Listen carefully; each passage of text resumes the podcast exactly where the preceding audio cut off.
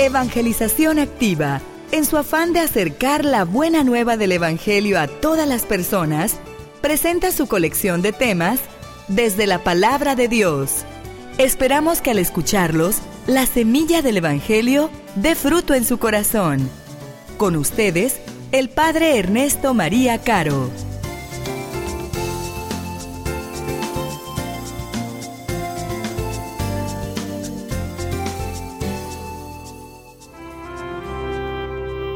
En aquel tiempo Jesús dijo esta parábola sobre algunos que se tenían por justos y despreciaban a los demás. Dos hombres subieron al templo para orar. Uno era fariseo y el otro publicano. El fariseo, erguido, oraba así en su interior. Dios mío, te doy gracias porque no soy como los demás hombres, ladrones, injustos y adúlteros Tampoco soy como ese publicano. Ayuno dos veces por semana y pago el diezmo de todas mis ganancias. El publicano, en cambio, se quedó lejos y no se atrevía a levantar los ojos al cielo. Lo único que hacía era golpearse el pecho diciendo, Dios mío, apiádate de mí, que soy un pecador. Pues bien, yo les aseguro que éste bajó a su casa justificado y aquel no. Porque todo el que se enaltece será humillado y el que se humilla será enaltecido.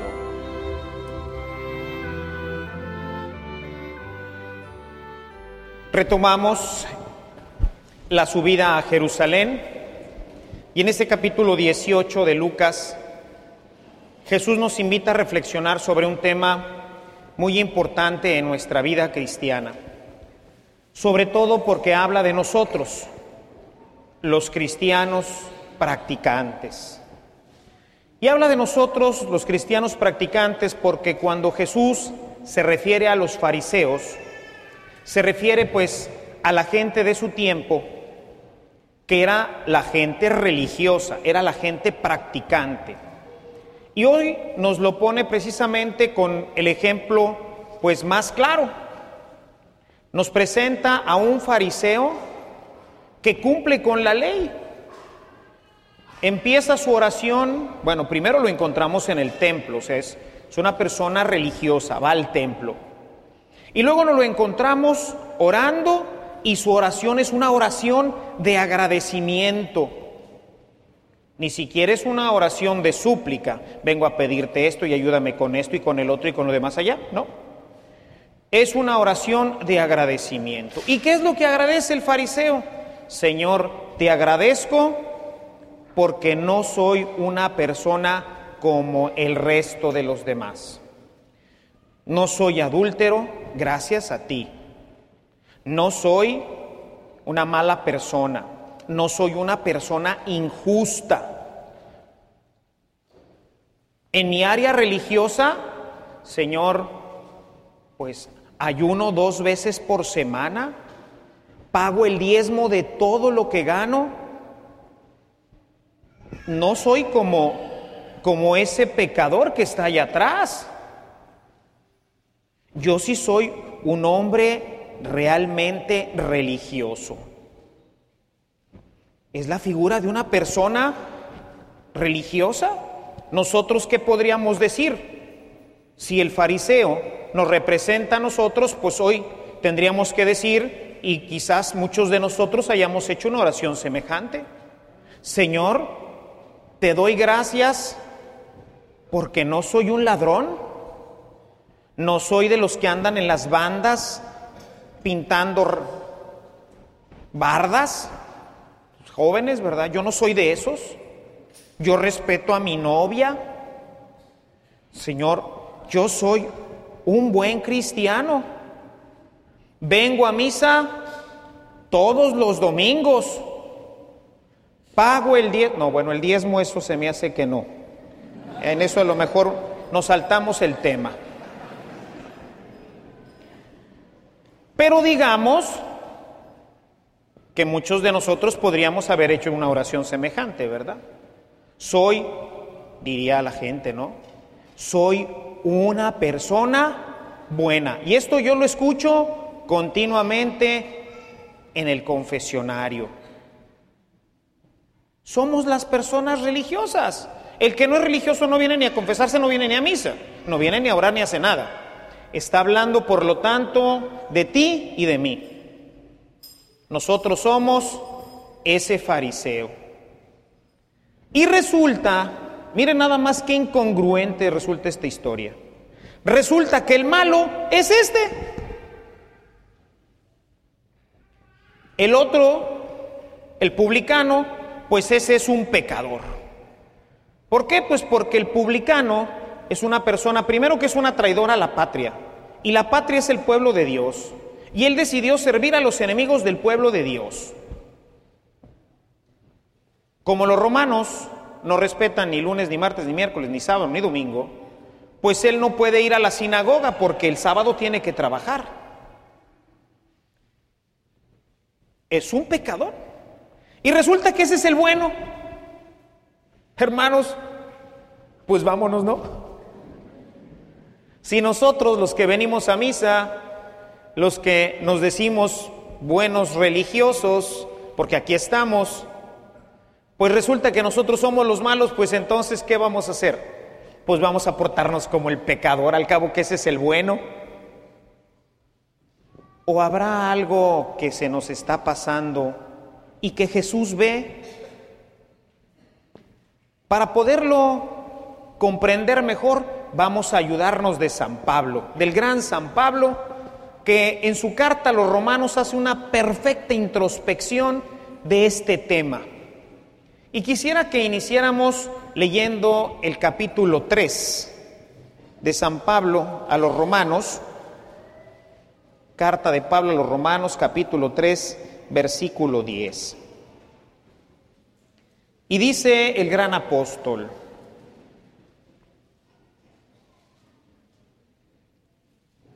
las escrituras dicen, no hay ni uno solo que sea justo No hay ni uno solo que sea bueno, que sea santo, no hay. Esto es lo que se le estaba pasando al fariseo. Él ya creía que era bien bueno porque iba al templo, porque rezaba, porque ayunaba, porque hacía muchas cosas para Dios. Dice la escritura, no hay ni uno bueno. Todos necesitamos de la gracia y de la misericordia de Dios. Pero este amigo se sentía ya muy bueno, como muchos de los que vienen a misa, como muchos de los cristianos, incluso de los que decimos cristianos católicos practicantes, que se sienten buenos porque cumplen con venir a misa, porque ya llevaron a la comunión a sus hijos, los bautizaron, porque sienten como me dicen algunas personas, pues que no han hecho nada malo. Van a confesarse después de 10 o 15 años y dicen, Padre, pues no he robado, no he matado, no encuentro en mí pecado.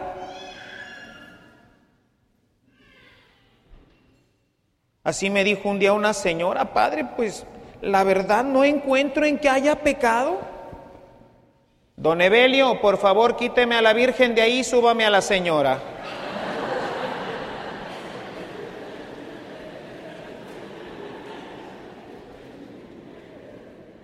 No hay ni uno bueno, hermanos. El fariseo se tenía por bueno porque cumplía la ley. Y nosotros también cumplimos la ley. Pero la pregunta es, ¿toda? ¿Cumples toda y cabalmente la ley? Miren lo que nos dice un poquito más adelante en ese mismo capítulo. Vamos a ver ahora el versículo 19 y 20. Sabemos que todo lo que dice el libro de la ley lo dice a quienes están sometidos a ella, para que todos callen y el mundo entero caiga bajo el juicio de Dios. Porque nadie podrá decir que ha cumplido la ley y que Dios debe reconocerlo como justo, ya que la ley solamente sirve para hacernos saber que somos pecadores. Algo que se nos olvida con gran facilidad. Saber y reconocer que somos pecadores. ¿Quién es el que puede encontrar salud? El enfermo que se reconoce enfermo. Una persona que cree que está sana y tiene un cáncer, se va a morir. Porque nunca va a ir a ver al médico, porque no va a escuchar los consejos de quien le diga, yo te veo mal, se me hace que necesitas ir a ver al doctor. Finalmente te vas a morir. La ley, mis amados hermanos, solamente nos ayuda a saber qué está bien y qué está mal, pero no nos dice cómo hacerle para pasar de un lado para otro. Yo creo, por ejemplo, voy a poner algunos ejemplos nada más para ilustrar, de los más clásicos que a todos nos pasa. Hay una ley en la iglesia que dice que debemos de asistir y participar en misa de forma completa todos los domingos y las fiestas de guardar. Sí sabemos eso, ¿verdad? Una persona que llega tarde a misa, ¿cumplió la ley? No la cumplió. ¿Qué le va a pasar a esa persona? Pues no cumpliste la ley, compadre. ¿Qué te toca? Pues el infierno. Por llegar tarde a misa. Pues por no cumplir la ley. Es como si a una persona la agarran robando, la meten a la cárcel y le dicen, le vamos a dar 20 años de prisión. Oiga, si nada más robé, ¿y qué querías? Es que no maté ni... No, no, no. Si basta con que hayas cometido un solo crimen, para que te toque la cárcel. No necesitas completar todo el historial. No necesitas decir, pues yo robé, maté, violé, me... No, no, no. Basta con uno. La ley solamente me sirve para decirme, si tú robas, estás de este lado. Si tú no vienes a misa, estás del lado oscuro, estás fuera. Es para lo único que nos sirve la ley. Y el fariseo creía que le servía para salvarse. ¿Por qué no se puede salvar? Por la simple y llana razón de que nadie puede cumplir toda la ley. Y si no puedes cumplir toda la ley, absolutamente toda la ley, estás amolado. Porque basta con que te falle uno para que ya no tengas derecho al premio. Este hombre, que se decía justo porque ayunaba dos veces por semana, porque pagaba el diezmo de todo lo que tenía, porque no era un injusto, un adúltero, una mala persona, si este hombre, esto que cuenta Jesús, no es histórico, sino lo que está contando es una parábola. Pero si este hombre se hubiera encontrado en aquel pasaje cuando Jesús se encuentra con la mujer adúltera, un pasaje también muy revelador. Llegan los fariseos y dicen, Maestro, acabamos de encontrar a esta mujer con las manos en la masa. No estaban precisamente en la masa, ¿verdad? La agarramos infraganti. La ley de Moisés dice, la ley, ¿eh? La ley de Moisés dice que tenemos que apedrearla hasta que se muera. ¿Tú qué dices? ¿Y qué dice Jesús? Pues vamos a apedrearla. Claro que dice que vamos a apedrearla, por supuesto que dice vamos a cumplir la ley. Muy bien, vamos a cumplir la ley. ¿Qué dice la ley, hermanos? La ley dice que hay que apedrear a las mujeres adúlteras. Muy bien, vamos todos a apedrearla.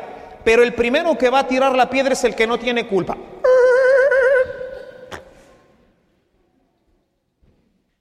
¿Quién te condena, mujer? No ha habido ninguno que te tirara la piedra. Porque al menos un pecado tienes. Y con eso basta para que te condenes. No hay ninguno que pueda decir, yo he sido un buen padre siempre. No. Yo no puedo decir, he sido un buen sacerdote siempre. No. El niño no puede decir, yo he sido un buen hijo siempre. No. Nadie puede decir que no le ha fallado al menos una vez en la vida al Señor. Nadie. Por eso, el pecador viene a decirle, Señor, yo no soy como el fariseo, yo sí soy un hijo de tal por cual. Yo sí te necesito. Miren lo que nos dice San Pablo nuevamente, capítulo 5, versículos 1 y 2. Puesto que Dios ya nos ha hecho justos gracias a la fe, tenemos paz con Dios por medio de nuestro Señor Jesucristo. Pues por Cristo hemos podido acercarnos a Dios por medio de la fe para gozar de su favor y estamos firmes y nos gloriamos en la esperanza de tener parte en la gloria de Dios. Dice Jesús, nadie va al Padre si no es por mí. El fariseo pensaba que era por hacer obras buenas. Y muchos católicos piensan que es por venir a misa. No, no es por venir a misa. Mucha gente que viene a misa se va a condenar porque viene a estar como un saco de papas sentado en una banca. Y lo que salva no es que tú vengas a misa, eso es cumplir la ley, eso es lo que hacía el fariseo. Y Jesús le dice, esa persona bajó a su casa sin justificación. Lo que nos salva, hermanos, es que cuando tú vienes a misa, tú te abres a la acción del Espíritu Santo y permites que la gracia de Dios toque tu corazón y te cambie para que puedas ser un buen padre, un buen hijo, un buen esposo, un buen hermano. No es porque venga simplemente a misa. Hay gente que viene a misa y está viendo el reloj a ver a qué horas esto se acaba y está ya pensando en que el padre se está dilatando mucho y que hoy hay partido de fútbol y que tenemos que irnos para allá y que tengo que ir a ver a la suegra, a la esposa, etcétera, etcétera. Y está en todo, como se dice en el refrán, menos en misa y cree que se va a salvar. Y luego dice, si soy bien bueno, yo voy a misa todos los domingos. Pero ¿a qué vienes a misa? ¿Vienes verdaderamente a escuchar a Dios? ¿Vienes verdaderamente a que Dios toque tu corazón y estás abierto a su gracia? ¿Vienes a misa para que a través de la Eucaristía el Señor te llene con su amor y con su gracia? Porque dice San Pablo en esta carta, capítulo 5, versículo 2, que es a través de Cristo, es a través de su gracia como tú puedes encontrar la felicidad, ser justificado, no por las obras, no porque vengas a misa, ¿eh? Sino es porque tú te abres a la acción de Dios y Dios entra en tu corazón y te transforma. Por eso, en la conclusión de los capítulos 2, 3, 4, 5 y 6 y 7, durante todos estos capítulos, que ojalá y ustedes se dieran la oportunidad de leer todo este tratado inmenso, hermosísimo, donde San Pablo toca este tema que hoy estamos viendo, concluye con la siguiente expresión, capítulo 7, versículos 24 y 25. San Pablo ha hecho toda una exposición tremenda que concluye diciendo, dentro de mí está el pecado al que no puedo vencer. Soy malo, hago lo que no quiero. Yo no quisiera tratar mal a mis papás y los trato mal. Yo no quisiera tratar mal a mi esposo o a mi esposa y la trato mal. Yo no quisiera hacer las cosas que hago mal y las hago. Y termina San Pablo con esta expresión. Desdichado de mí. ¿quién me librará del poder de la muerte que está en mi cuerpo? Solamente Dios. Solamente Dios. Por eso el pecador se va a su casa justificado, porque él fue a abrirse a la gracia, fue a decirle, Señor, soy una cucaracha, soy un pecador, te necesito, sálvame, ten misericordia de mí. La iglesia lo ha entendido claramente. Y por eso, ¿qué es lo que hacemos el domingo cuando empieza la misa? En el nombre del Padre y del Hijo y del Espíritu Santo, el sacerdote nos saluda e inmediatamente después que nos invita a hacer.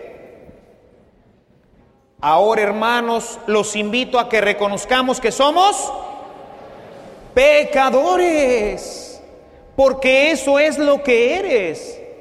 No eres justo, no eres un buen papá, no te hagas loco no eres una buena mamá, no eres un buen hijo, no eres un buen hermano, no eres un buen sacerdote, eres un pecador.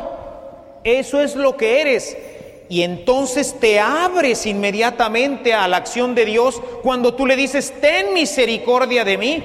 Así decimos, ¿verdad? Señor, ten misericordia. Cristo, ten misericordia. Señor, ten misericordia. Se lo decimos tres veces como el publicano. ¿Y qué hace el Señor ante esta petición que tú le haces? El Señor tiene misericordia de nosotros y te da su gracia en la palabra de Dios. Y como sabe que no es suficiente, entonces te da también la Eucaristía. Y por eso una persona que vino a decirle, Señor, ten misericordia, como el publicano, se va a su casa lleno de gracia, se va con la fuerza, como dice San Pablo, con la esperanza de que esta semana que vamos a transcurrir pueda ser un mejor padre, ojalá, pueda ser un mejor hijo, ojalá, pueda ser mejor cristiano, ojalá, porque ya Él ya me dio su gracia a través de la Sagrada Escritura, ya me dio su gracia a través de la Eucaristía. Pero una persona que vino como el fariseo y dice, yo no necesito ni de la misa, a veces veo a la gente mascando el chicle y volteando para todos lados, no le interesa, ya ella ha de pensar que es buena, que no necesita lo que está diciendo ni el Padre, ni el lector, ni nadie. No necesita tampoco de la Eucaristía. ¿Para qué? Si ya es buena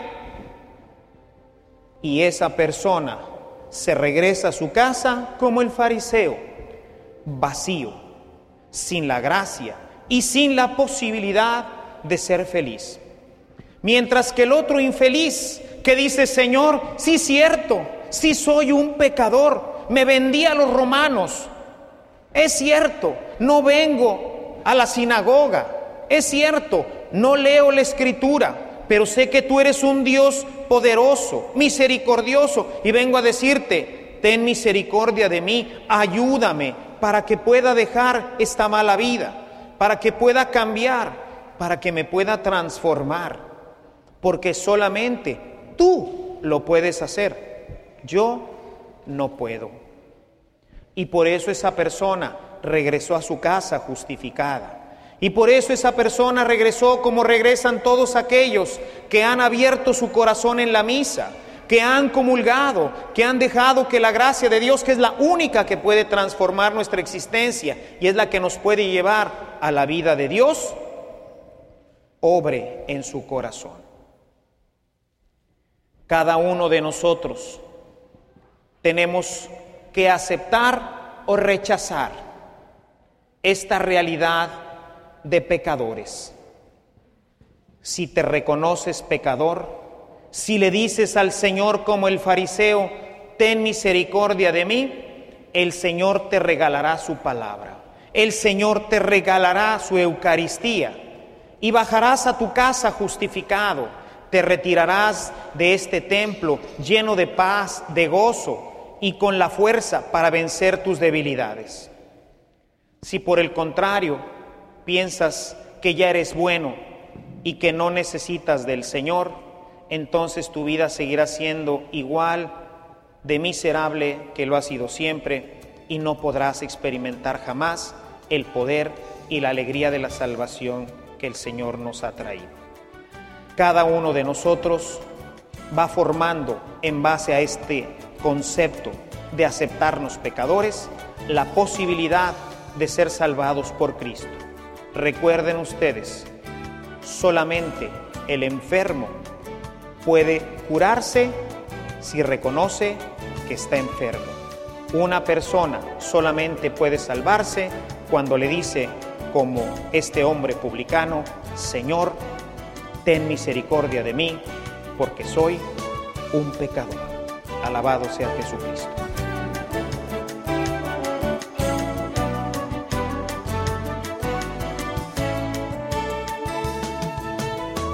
Si esta reflexión ha sido de utilidad para su vida espiritual, le invitamos a visitar nuestra página en internet www.evangelizacion.org.mx, en donde encontrará otros temas que seguramente continuarán produciendo fruto en usted. Que la paz de Jesucristo permanezca en usted y toda su familia, y que la ternura de María abrace su corazón.